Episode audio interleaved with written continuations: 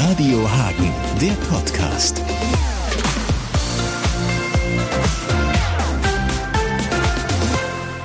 Julia Friese kennen viele beispielsweise aus dem Musikexpress. Die Journalistin ist seit Jahren in Berlin zu Hause, hat aber Hagener Wurzeln und daher kenne ich sie. Ihr erstes Buch heißt Mutter, habe ich zumindest gedacht, weil auf dem Cover steht M T T R, Vokale weggelassen.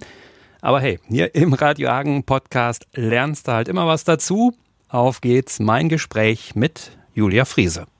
Mutter, da habe ich gedacht, das ist ja wirklich so ein, so ein Wort, ja, wie so eine Naturgewalt. Also wenn dieser Begriff fällt, dann geht ja bei jedem sofort das Kopfkino in irgendeine Richtung los. Ähm, war es dir bewusst wichtig, dass das Buch so einen wuchtigen Titel hat oder hattest du auch mal was harmloseres äh, im Kopf vorher? Ähm, das Buch heißt ja gar nicht Mutter. okay, aber das springt ins Auge. ähm, also ähm, das ist ein, ein Wortspiel. MTTR oder MWTR, das ist ein Begriff aus, der in, aus dem Ingenieurswesen, der für Medium Time to Repair oder Medium Time to Recover steht, also die mittlere Reparaturzeit nach einem Systemausfall. Also wenn ein Gerät kaputt gegangen ist, braucht es eine gewisse Zeit, bis die wieder heile ist. Das ähm, ist in dem Zusammenhang mit dem Roman, den ich geschrieben habe, so gemeint, ähm, dass es gab ja mal einen Systemabsturz in Deutschland, wenn man sich die deutsche Geschichte anguckt.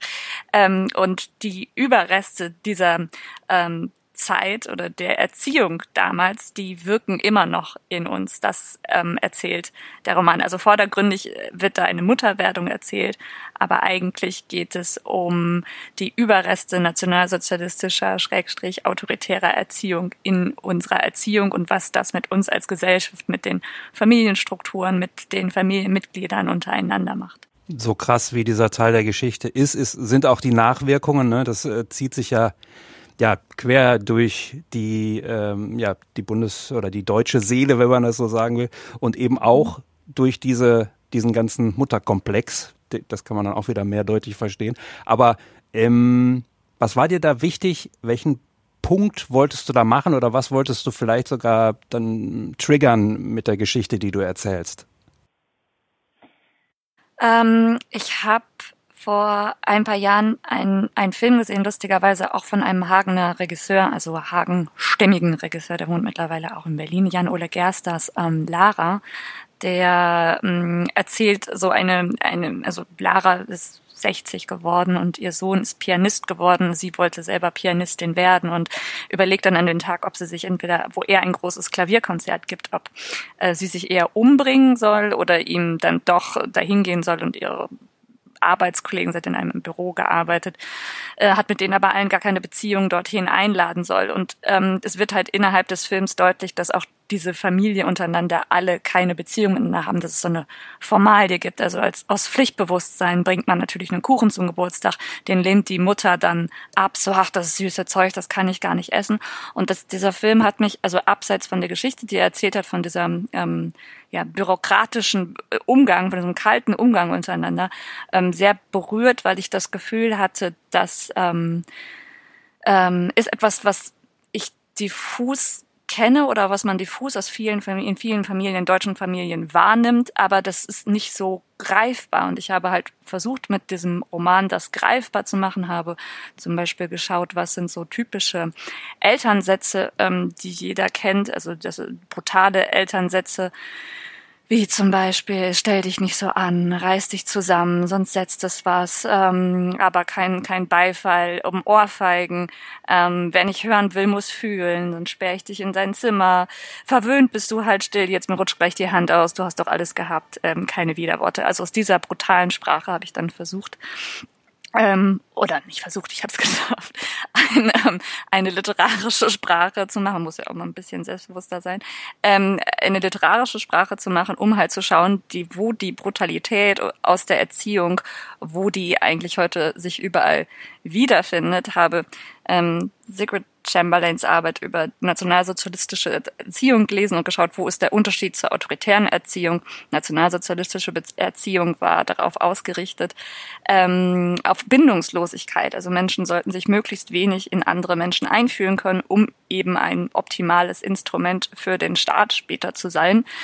Ähm, und das verliert sich ja nicht dann einfach nur, weil ähm, das System offiziell beendet ist, sondern diese Bindung, also gerade wie man erzogen ist, das setzt ja in seinem Kopf so eine Form von normal und so erzieht man auch weiter. Es ist sehr, sehr schwierig, ähm, gegen seine eigene Prägung, ähm, also muss sich quasi komplett general überholen und die wenigsten Menschen haben sowohl Zeit als auch die Bildungsressourcen dazu und auch die Zeit, so sehr an sich selber zu arbeiten, als dass das natürlich für Generation für Generation immer weitergegeben wird. Und ich habe gedacht, dass ein Text, der diese Brutalität in unserem Miteinander überdeutlich macht, ähm, ähm, ja doch mal ein interessanter Text wäre.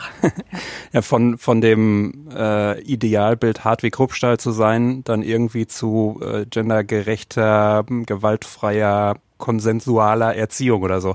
Ähm, meinst ja, du? Sehr, ja, gut zusammengefasst. ähm, mhm. Ich bin ja jetzt auch äh, Papa eines fast Achtjährigen und auch mhm. ich habe natürlich die Erfahrung gemacht, dass ich alle Sätze, die du ja gerade schon angesprochen hast, die äh, vielleicht meine Eltern oder meine Großeltern mal gesagt haben, die ich irgendwo gehört habe, dass ich die also auf keinen Fall sage. Ähm, trotzdem erwischt man sich natürlich dabei. Ähm, inwieweit ist, äh, ja, verzeihst du das uns allen ähm, oder ähm, inwieweit hast du da genau auch den, den Finger in die Wunde gelegt? Also, also ganz wichtig, ähm, ich bin, also ähm, ich möchte mich da nicht also als verzeihen, ich bin, ich bin jemand, der etwas beobachtet und das dann aufschreibt und der hofft, dass der Text den er sie, ich bin ja eine sie, geschrieben hat, ähm, etwas in den äh, LeserInnen regt. Also vielleicht fühlen sie sich erwischt, vielleicht ähm, schämen sie sich für manche Dinge, die sie selber gesagt oder getan haben.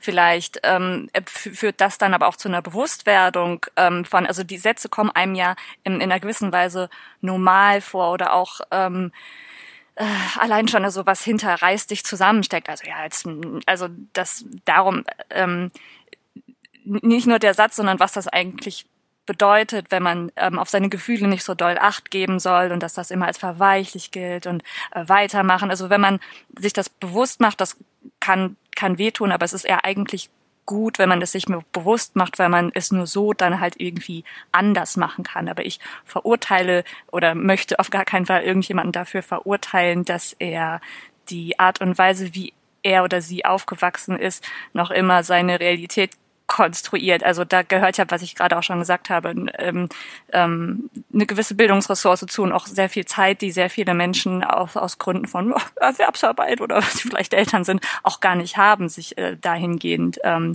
zu ja, general überholen, wenn wir jetzt mal bei diesem technischen ähm, Computersprech bleiben. Ja. Ein Indianer kennt ja auch keinen Schmerz, das ist dann aus ah. mehreren Ebenen ganz schwierig. Wenn es nicht blutet, tut's ja. nicht weh. Mhm. Ach, es ist schön. Ja. Mhm. Es ist ähm. alles nur zu deinem Besten. Ich, ich möchte dich gar nicht schlagen. Ja. Kleine Schläge auf den Hinterkopf erhöhen das Denkvermögen. Sehr gut. Willst du mal den Kölner Dom mhm. sehen? Und ja. ja ähm, inwieweit müssen wir uns denn oder inwieweit können wir uns vielleicht auch Hoffnungen machen. Also auch da möchte ich natürlich jetzt nicht von dir ähm, die Absolution oder die, die äh, alleinige Wahrheit oder so. Was würdest du sagen aus deiner Beobachtung heraus? Äh, wie weit sind wir da, äh, um uns vielleicht von diesem, von dieser Wunde der Geschichte zu erholen? Also landläufig hört man ja häufig, ah, da sind wir ja heutzutage auch einen Schritt weiter und so sind wir ja wahrscheinlich auch, aber trotzdem gibt es diese Wunde und diese Nachwehen noch. Wie, wie ist so da dein, deine Einschätzung? Ähm, sind wir auf einem guten Weg? Haben wir vielleicht mehr als die Hälfte des Weges schon geschafft oder wie, wie sieht das aus? Ähm, es ist immer so typisch, dass man mit was Positivem aus dem Interview rausgehen möchte. Ähm, leider ist es, also natürlich gibt es auf der einen Seite, also das ist immer so milieuabhängig, gibt es Menschen, die das sehr stark reflektieren, ähm, die dann also sehr weit ins, Gegen, ins Gegenteil ausschlagen, aber nach wie vor sind, ähm, ist die Idee ähm, einer, einer autoritären Erziehung immer noch für viele sehr attraktiv als jetzt der ähm, russische Angriffskrieg auf die Ukraine losging, ähm, wo in meiner Timeline auf einmal davon wieder gesprochen wurde, dass die Wehrpflicht doch wieder eingeführt werden muss und dann, also, dann reißen die sich alle mal wieder zusammen, dann wissen die auch mal wieder hier, wie Leben eigentlich funktioniert. Also da habe ich mich ganz schön erschrocken, was da wieder so auf, ausgebrochen ist, dass es auch so eine Form von, ich sag mal, ähm, Sehnsucht nach diesem raueren Umgang und nach diesem Zusammenreißen und wir alle, äh, also fürchterlich. Ähm, nichtsdestotrotz wissen wir auch, ähm, dass ähm, auch die ähm, äh, neonazistische Idee auch nicht unattraktiv ist für alle in diesem Land, ähm, was schon ein Skandal an sich ist. Also man darf, glaube ich, nicht glauben, dass diese Idee oder dass, ähm, dass diese Ideologie ist vielleicht besser gesagt, dass das jemals komplett, es die existiert einfach das existiert und man muss es, glaube ich, sich immer als Gegenfolie, immer als das, wo man nicht hin will, immer wieder vorliegen. Ich glaube nicht, dass wir jemals sagen können, oh, jetzt ist es überwunden. Ähm, das ist, glaube ich, ähm, leider nicht möglich. Ja, wird äh, uns erhalten bleiben. Kampf. ist völlig in Ordnung. Wir wollen Der ja Kampf, nicht die ja. rosarote, genau, es ist unser Kampf. Ähm, oh Gott. ja. Vielleicht noch mal ganz kurz zum, ähm, zum Bücherschreiben an sich. Also ich ja. habe beispielsweise hier schon mit, mit Kai Hawaii gesprochen, extra Breitsänger, der sonst ja eigentlich Songtexte schreibt, die normalerweise kürzer sind, knackiger als so ein Thriller, den er jetzt äh, ja reihenweise auf den Markt bringt. Hart wie Marmelade. Ja, hart wie Marmelade, dann Rubicon und was, was Neues ist ja jetzt auch im, in der Pipeline schon. Ähm, du schreibst normalerweise ja auch kürzere andere Texte vielleicht auch. Ähm, war das für dich jetzt ein Kampf, diese Form äh, des Buches, oder äh, war es durch die klare ähm, Position, die du da transportieren wolltest, eigentlich vergleichsweise nicht so ein Kampf? Also erstmal natürlich volle Distanz zu der ähm, Kampfvokabel. Ähm, nein, also ähm, einen langen Text schreiben, das, ich habe das in den zwei Jahren geschrieben, in denen ähm, also es ist jetzt natürlich immer noch Pandemie, aber die verstärkt als die Pandemiejahre wahrgenommen werden, in denen ich ähm, viel zu Hause war und man wenig andere Menschen gesehen hat. Und das war das Schreiben ähm, in so einem langen Text zu sein, ist ja wie in so einem Paralleluniversum zu sein. Und das war eigentlich das, ähm, was mich ähm, psychisch durch diese Zeit gerettet hat, weil das sehr, sehr viel Spaß macht, sich dann in, eine in einer fiktiven Welt so zu verlieren und dann dort ähm, jeden zweiten Tag zu sein und mit der ähm, Realität draußen eigentlich wenig zu tun zu haben. Also das ist ähm, keine unangenehme Arbeit. Das ist eigentlich also für mich ähm, ähm, die schönste Art und Weise, meinen Alltag zu verbringen. Okay, bei Kai, um da nochmal drauf äh, Bezug zu nehmen, der hatte, wenn er dann so, ja, vielleicht auch entscheidende Szenen da im Buch, wenn er die gerade fertig hatte, der ist so ein bisschen ähm, immer damit dann schwanger gegangen und er brauchte dann Feedback. Ähm, braucht die Autorin Julia Friese dann auch Feedback? Lässt es einen Tag liegen? Guckst du selber nochmal drüber? Hm, wie, wie, ähm, ja, klopfst du das dann ab? Ähm, ich habe ähm, kapitelweise gearbeitet und ähm, immer wenn ein Kapitel fertig war, ähm, bin ich zu meinem Mann gegangen und habe ihm das vorgelesen, ob der da wollte oder nicht.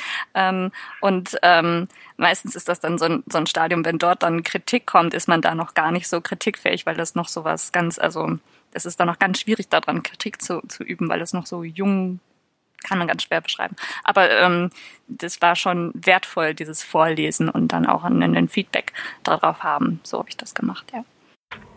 Ist dann doch wichtig, ne, dass man da ja, manchmal ist man auch zu nah dran. Und manchmal ist man auch zu sehr in seinem ähm, also man selber versteht ja, was man geschrieben hat und warum man das geschrieben hat, aber ähm, auch jetzt, wie ähm, ich komme über Instagram mit, ähm, wie viele andere ähm, den Roman lesen und ähm, ist schon interessant zu sehen, wie was, was glaubt, man glaubt, dass es doch eindeutig steht, dass doch deswegen und deswegen da, aber andere lesen das halt ganz, ganz anders, auch immer wieder interessant. Jeder geht natürlich mit seiner Perspektive da drauf und so ein Text ist immer auch irgendwie, wie soll man sagen, ein Spiegel für den, der reinguckt. Also ähm, von daher gibt es nie nur eine, eine Lesart. Ja, ja x Leser, x Deutungen hat, glaube ich, unser Deutschlehrer damals gesagt. Aber ähm, da war jetzt noch nichts dabei, wo du dich erschrocken hast. Manchmal ist das ja auch, ne? Dann setzt man da ein Werk hin und sagt, es sei alles eindeutig und dann versteht es jemand mhm. äh, gefühlt falsch. Doch, doch, das also habe ich auch schon gelesen. Äh, natürlich, aber ich, ich glaube, ähm, ähm, so gesehen kann man einen Text natürlich falsch verstehen, ähm, in, aber irgendwie auch irgendwie auch nicht, weil das da, darum geht's ja. Das ist ja ein, also man setzt da etwas raus und es geht darum, dass jeder Einzelne sich damit auseinandersetzt. Und wie ich es am Ende gemeint habe, es kann natürlich Menschen sein, für die das, ähm, also ich habe in meiner Vor ähm, als ähm, Journalistin schon so viele AutorInnen getroffen, Büchnerpreisträgerinnen und die mir direkt ins Gesicht gesagt haben, dass sie häufiger mal in die Universität eingeladen werden, in, in Kurse über, in, über ihr über Werk und die sitzen da in der letzten Reihe und staunen und grinsen und sagen nichts, weil ähm, vieles dort hineingelegt wird, was sie selber da nicht hineingelegt haben. Das ist normal. Also die Literaturwissenschaft baut ihre, ähm, hat dann später ihr eigenen Kanon, ihre eigene Realität, ähm, die dann auch immer weitergegeben wird. Das ist mit allem wahrscheinlich so, auch mit ähm, Musik und also mit Kunst. Grundsätzlich ist, existieren immer so zwei Ebenen. Zum Glück ist es so, finde ich. ja. Wäre irgendwie langweilig sonst. Genau. Radio Hagen, der Podcast.